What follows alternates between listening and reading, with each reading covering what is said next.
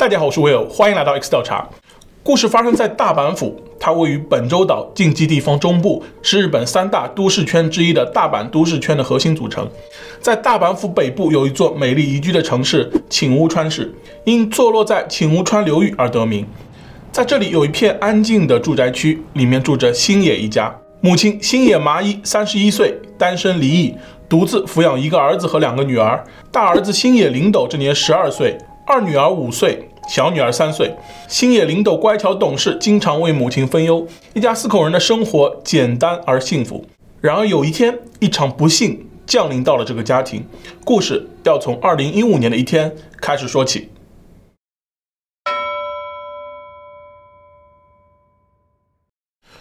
二零一五年的八月十四日，这天是个星期五。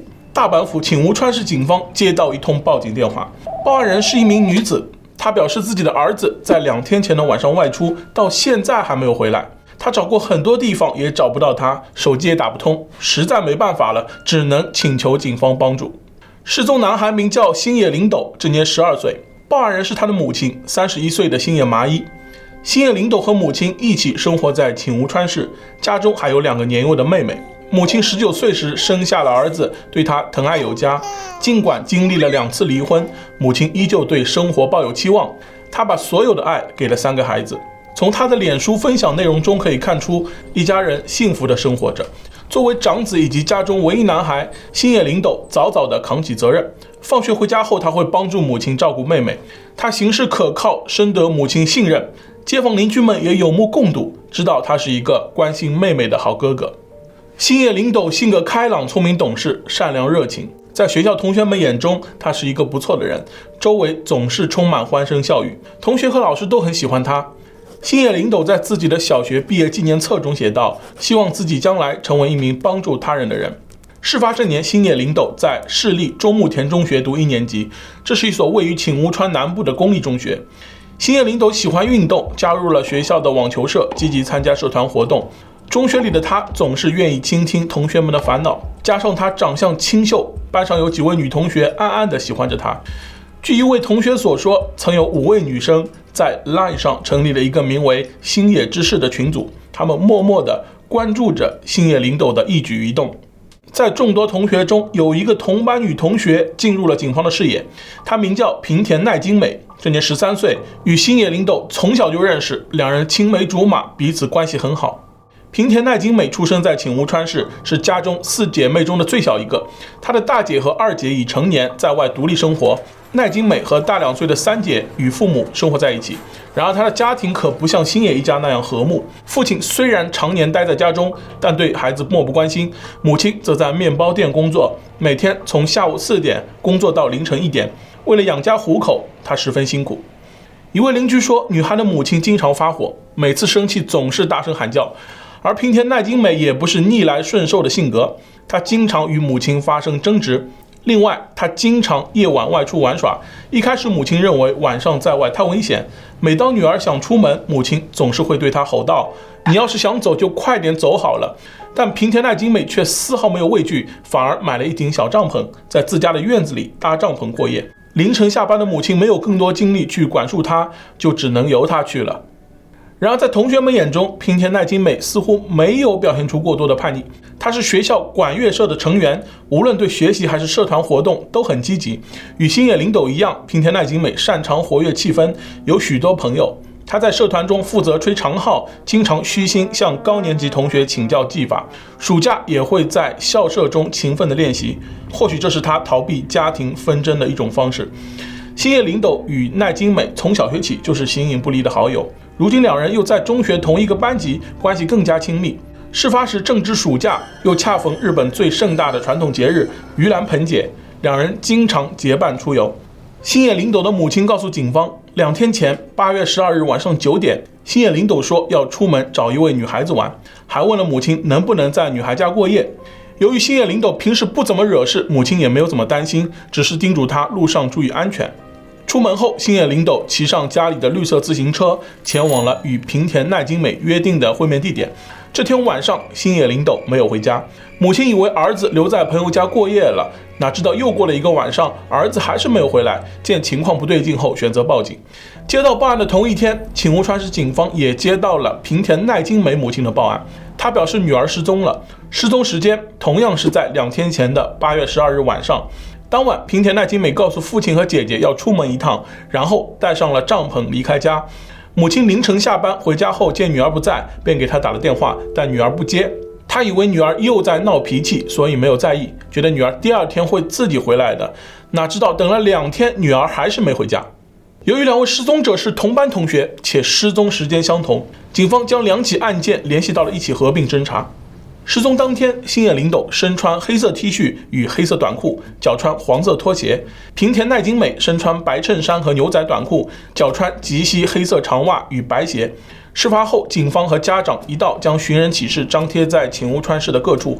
之后，他们陆续收到一些线索，结合道路的商店监控，警方还原了两位失踪者当晚离家后的行动轨迹。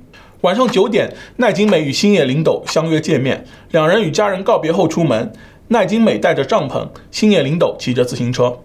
晚上九点半，星野纶斗骑着车载着奈津美来到了请屋川市站附近的罗森便利店买泡面。这时，一位外号“猫叔”的中年男子在店中见到了他们。他看见两人在便利店里吃泡面，两人待了半小时，十点离开便利店之后，在附近的商店街闲逛。午夜时分，星野纶斗带着奈津美去一位同学家过夜。期间，他使用 Line 联系了另一位女同学，询问对方能否带人去他家过夜，但被对方拒绝。星野纶斗又补充说，他们住到早上六点就会离开。由于时间已经太晚，这位女同学来不及向已经睡着的家人说明情况，只好再次拒绝了星野纶斗的请求。凌晨一点十分，星野纶斗和奈津美仍然在商店街闲逛。期间，星野纶斗再次尝试向那位女同学发起 LINE 通话，但被拒绝。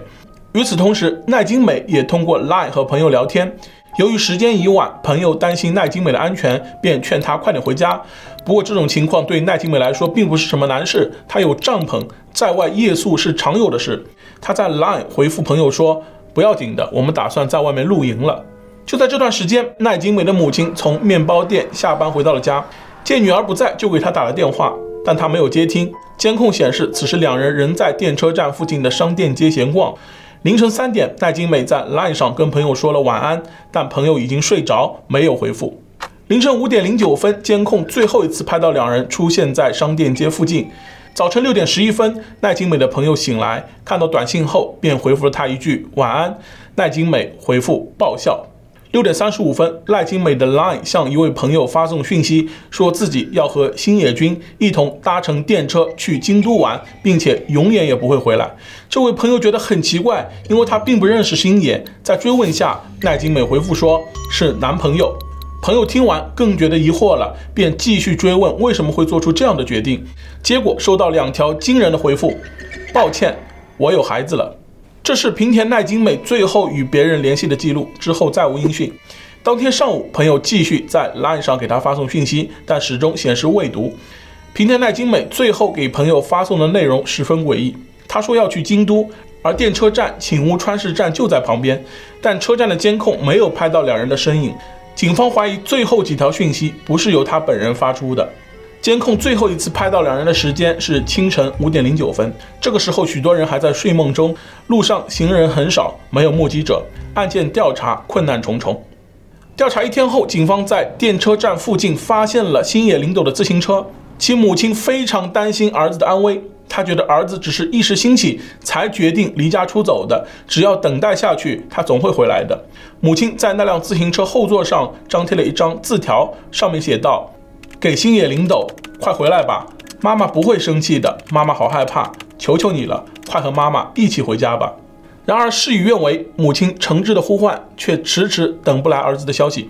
警方也将调查范围扩展至寝屋川市以外的地方。没过多久，一则在其他地区的报案信息给案件带来了转机。时间推回到二零一五年八月十三日，这天清晨，星野纶斗与平田奈津美在监控画面中消失。晚上十一点半，在寝屋川市北方的高龟市，一名物流公司员工在完成了一天的配送工作后，回到公司停车场。他在倒车的时候，看到一个人俯卧在停车场的角落里。他下车走近一看，结果发现那根本不是活人，而是一具被胶带捆缚的尸体。员工见状后大惊失色，赶忙报警。警方接报后赶到了现场，并拉起了警戒线。受害者是一名中学生模样的女孩，被发现时其身体、脸部、头部被胶带缠缚。经法医检查，受害者有明显的殴打外伤，身上有三十多处刀伤，双手因被胶带长时间捆绑而出现黑色淤痕。体内检测出了安眠药的成分，推断死亡时间是在发现的几个小时前，也就是八月十三日晚上七点半，死因为窒息。几天后，经 DNA 比对，证实了高贵市某物流公司停车场发现的受害者正是失踪数日的十三岁中学一年级学生平田奈津美。警方调取了停车场监控。他们注意到，在尸体被发现的一个小时内，有一辆可疑的银色三菱 1K 汽车停靠在附近。警方立刻对那辆可疑汽车展开排查，结合请屋川市站商店街的监控，他们发现了两条重要的线索。线索一：两人失踪那天的清晨五点，监控拍到这辆银色三菱车也在商店街周围徘徊。线索二。平田奈津美遇害那天中午，这辆三菱汽车出现在尸体发现地一点五公里外的便利店附近。车主进入店里买了两卷胶带，而胶带的种类与颜色与受害者身上缠绕的一致。这两条线索都指向了银色三菱车车主。据查，这位车主名叫山田浩二，这年四十五岁，出生在大阪府梅芳市，与父母还有一个小五岁的妹妹住在乡里丘的一处住宅里。山田浩二原本姓杜立，在邻居眼中，他们一家人都不正常。山田浩二的父亲是一家面包店的员工，平时有些严肃，不爱与人接触。母亲做着兼职工作，邻居总能听到他大声训斥或打骂孩子的声音。山田浩二则早已恶名远扬，在读小学的时候，他就喜欢欺凌弱小，会朝着比他年龄小的人吐口水，经常偷父母钱去玩。还曾擅自闯入忘记上锁的陌生人的家，理所当然地偷别人东西吃。邻居与同学都很讨厌他，对他们一家避之唯恐不及。受到排挤后，一家人就搬到了两公里外山上的独立房屋居住。虽然他们搬走了，但原来的邻居还是会在背地里议论这个家庭。本就不适应学校生活的妹妹，在受到哥哥潜移默化的影响后，也开始逃学，对哥哥的偷窃行径见怪不怪，并且不认为这是错误的行为。中学时，山田多次因盗窃和伤人进入少管所。毕业后的他，又结识了更多臭味相投的朋友。他们经常在一起吸食天拿水，这是日本从上世纪六十年代开始流行在青少年中的不良行为。吸食它会带来快感，会成瘾，长期吸食会导致身体损伤，甚至死亡。一九七零年，日本政府将吸食天拿水认定为违法行为，并严格管控产品在市场上的流通。尽管如此，不良青年仍有各种办法从灰色渠道获得。山田和他的同伴就做着这样的事，他们总是骑着摩托车四处游荡，惹是生非，每天过着无所事事的生活。这些狐朋狗友们偶尔也会对山田的异常行为感到毛骨悚然。山田曾把烫热的熨斗突然贴在别人的皮肤上，以欣赏别人脸上的痛苦神情。山田浩二此前已有八项犯罪记录，涉及抢劫、盗窃、伤害等等。其中最严重的一起事件发生在十三年前的一起猥亵监禁案，此案波及了七名中学男生。山田浩二被大阪地方法院判处有期徒刑十二年，直到失踪案发生的十个月前他才出狱。关于山田浩二的姓氏来源，还有一段插曲。他本姓杜立，当时叫杜立浩二。入狱后，他在监狱里结了婚，改妻姓柴原，变成了柴原浩二。之后又在狱中离婚，恢复了原来的姓氏。同样在狱中，他结识了黑帮成员山田，并与他缔结了收养关系，最后改姓了山田。出狱后，山田浩二在福岛第一核电站担任事故净化工，但江山易改，本性难移，他又干起了跟踪偷拍女性的龌龊事。同事知道后都表示鄙夷。在失踪两天前的凌晨，山田在路上被警方盘问，期间被发现随身携带电击器与手铐。之后，他被带往了东京千代田区警局接受询问。他声称这些东西都是用于自卫目的。由于电击器上没有安装电池，也没有实质犯罪行为发生，他就被释放了。案发前，山田利用盂兰盆节假期返回大阪。他驾驶着银色三菱 1K 汽车行驶在路上，期间遇到了星野纶斗以及平田奈津美。根据山田在脸书上的 po 文，案发后面几天，他先去了通天阁游玩，后来又在大阪某知名咖喱猪排店打卡，就好像在度假一样，过得逍遥自在。假期结束后，山田浩二返回了福岛核电站继续工作。很明显，山田浩二具有重大作案嫌疑，但停车场的监控未拍到其抛尸的过程。警方目前掌握的证据有限，再加上星野纶斗生死未卜，可能仍被囚禁在某处，因此警方没有贸然行动，而是对山田展开了秘密监视。很快，案件迎来了重大转机。案发一周后，山田再次离开福岛，前往了大阪。警方判断他这次行动的目的可能与星野纶斗有关。这天凌晨一点多，在大阪市北区的街道上，警方发现了山田的汽车。接着，他们悄悄尾随其后，一路南下，并来到柏原市立青谷运动场附近的一处野外竹林里。此时天已经亮了，为了避免打草惊蛇，警方将车停在较远的地方，在竹林的掩护下，远远地观察着山田的动向。只见他下车后，径直走进竹林，在里面逗留几分钟后，便走了出来，快速开车驶离，目的暂时不明。警方见状，立刻兵分两路，一组人继续跟踪山田的汽车。另一组人进入竹林搜索。当天下午，最担心的结果还是出现了。在竹林的一处杂草丛里，警方发现了星野纶斗的遗体。他已经开始腐烂，部分白骨化，看来已经去世好几天。其脸部、手部被胶带缠绕，双手被捆绑在身前。法医研判其死因为颈部受压导致的窒息。在其体内检测出了相同的安眠药成分。凶手可能先使他昏迷，再进行捆绑杀害。死亡时间无法精确，但大概与平田奈津美在同一天。在现场不远处，警方找到了星野纶斗的黄色拖鞋，在其裤子口袋里还发现了使用过的安全套。经检测，其中的 DNA 属于未知的第三者。当晚八点多，警方前往了大阪城东区金福东一丁目，将山田浩二正式逮捕。被捕后，山田浩二拒不认罪。以下是他的一番说辞。案发当天，八月十三日早晨五点，山田开车路过顷屋川市站附近的商店街，恰巧遇到了正在闲逛的星野纶斗和平田奈津美两个孩子，大声叫住了山田，拦在车前，并希望山田载他们去京都。山田在那天中午约好了与大阪监狱的熟人见面，所以拒绝了两人。可他扭不过对方的再三请求，最后还是让他们上了车。上车后不久，两人之一的男孩突然开始浑身发抖，山田便给他吃了安眠药睡下。中午时分，山田如约会见了熟人，但他回到车上后发现男孩已经没有了呼吸。山田本想把他送到医院抢救，但被一旁的女孩阻止。女孩说：“这样可能会有麻烦，不如直接把尸体藏起来。”山田觉得这是个不错的主意，于是去了便利店购买了胶带，然后回来捆绑住星野纶斗，目的是遮住他的脸，让别人认不出他是谁。之后，他开车来到了博原市的竹林，将其遗弃在杂草丛里。山田表示，星野纶斗的死只是突发疾病，这是一场意外。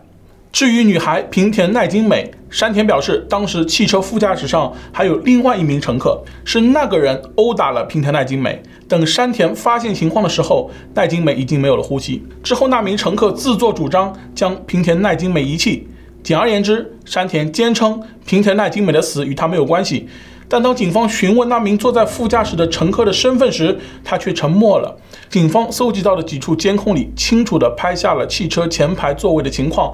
当时副驾驶座位上根本没有人，这直接戳穿了山田浩二的谎言。另外，尽管山田对车辆进行了清洗，但警方依然在车内检测出了血液痕迹，并证实与平田奈津美的 DNA 吻合。面对警方的新证据，山田浩二修改了供词。他表示，到达柏原市后，女孩想要帮他一起遗弃男孩的尸体，但山田认为自己一个人来处理更加稳妥。山田用刚买来的胶带捆住了女孩，以防止她碍手碍脚。之后，女孩威胁山田必须带她去京都，否则就报警。接着，女孩在车上大喊大叫，想吸引路人的注意。山田被这样的举动激怒，他用力捂住女孩的嘴，想让她安静下来。没想到捂住时间太长，失手杀了对方。至于女孩身上的刀伤，山田解释说是自己想喊醒她才留下的，希望通过外部冲击力帮助她苏醒。总而言之，山田坚称星野纶斗是突发疾病而亡，而平田奈津美的遭遇并非他主观意图所致，因此坚决否认故意杀人指控。检方认为山田浩二反复修改供词，谎话连篇，供词中依然有许多漏洞。星野纶斗平时热爱运动，一向身体健康，未患有疾病。就算真的因突发疾病去世，山田绑住其双手的举动显得不合常理。其次，平田奈津美与星野纶斗从小就是好朋友，于情于理，平田奈津美都不会对星野纶斗的离世无动于衷，更不可能提议弃之野外。最后，山田所解释的平田奈津美身上的刀伤是为了叫醒他，更是不合逻辑。法医研判的两名受害者因窒息而亡的结论，也令山田的谎言不攻自破。